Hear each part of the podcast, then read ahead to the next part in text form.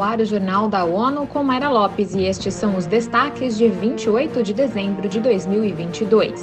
Banco Mundial investe em indígenas, quilombolas e comunidades tradicionais do Cerrado brasileiro.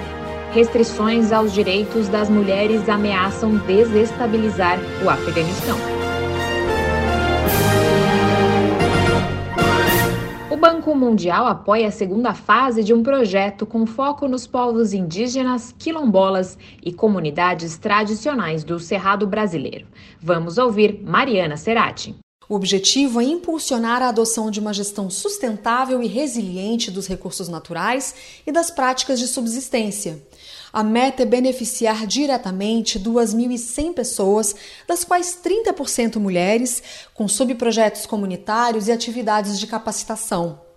Por meio dos subprojetos, a iniciativa busca recuperar áreas degradadas, proteger nascentes e córregos e incentivar o uso de fontes de energia limpa. E também aumentar a participação das comunidades beneficiárias na biodiversidade da cadeia produtiva. Do Banco Mundial para a ONU News, Mariana Serati. O investimento é de 930 mil dólares, que serão gerenciados pelo Centro de Agricultura Alternativa do norte de Minas.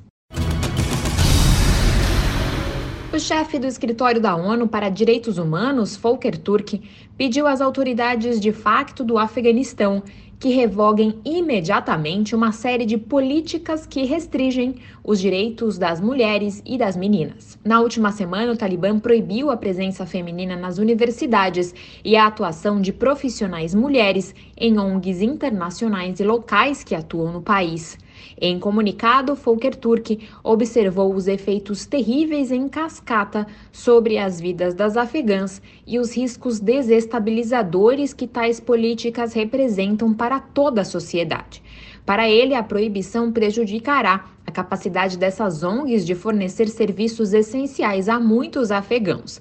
Ele destaca que, com a chegada do inverno, as necessidades humanitárias são maiores e o trabalho dos humanitários é ainda mais crítico. Na Ucrânia, a Organização Internacional para Migrações está aumentando os esforços para ajudar as pessoas deslocadas e afetadas pela guerra a lidar com o clima frio. As temperaturas caíram abaixo de zero e devem cair ainda mais. Ana Paula Loureiro tem mais detalhes. Com o financiamento humanitário da União Europeia, a agência apoiará mais de 700 mil ucranianos com assistência em diversos setores durante os meses de inverno. Esta será a estação mais desafiadora até agora para o país. A chefe de ajuda humanitária da União Europeia na Ucrânia afirma que as pessoas vulneráveis estão passando pelo inverno mais difícil. Cláudia Amaral explica que enquanto os ataques continuam deixando milhões sem acesso confiável à eletricidade, aquecimento e água, trabalhadores humanitários continuam atuando para atender às necessidades mais urgentes. Segundo o Escritório de Assistência Humanitária das Nações Unidas, cerca de 18 milhões de ucranianos precisam de assistência humanitária. Da ONU News em Nova York, Ana Paula Loureiro. A OIM também vai reformar 5.800 residências particulares e distribuirá kits de abrigo de emergência para permitir que as pessoas façam as melhorias necessárias por conta própria. Para ajudar as famílias a se manterem aquecidas durante o período frio, será fornecido combustível sólido.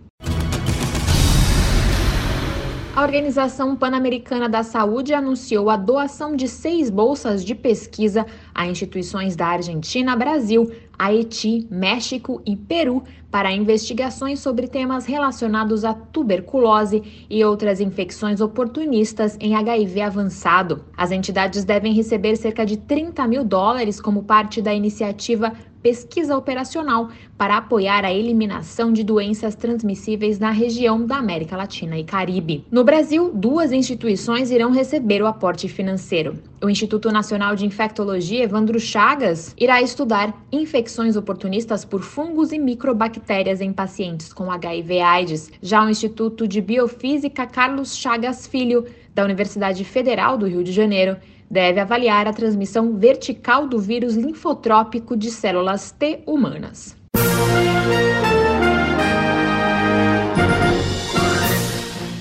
Esse foi o Jornal da ONU. Confira mais detalhes sobre essas e outras notícias no site da ONU News Português e nas nossas redes sociais. Para nos seguir no Twitter, acesse arroba ONU News.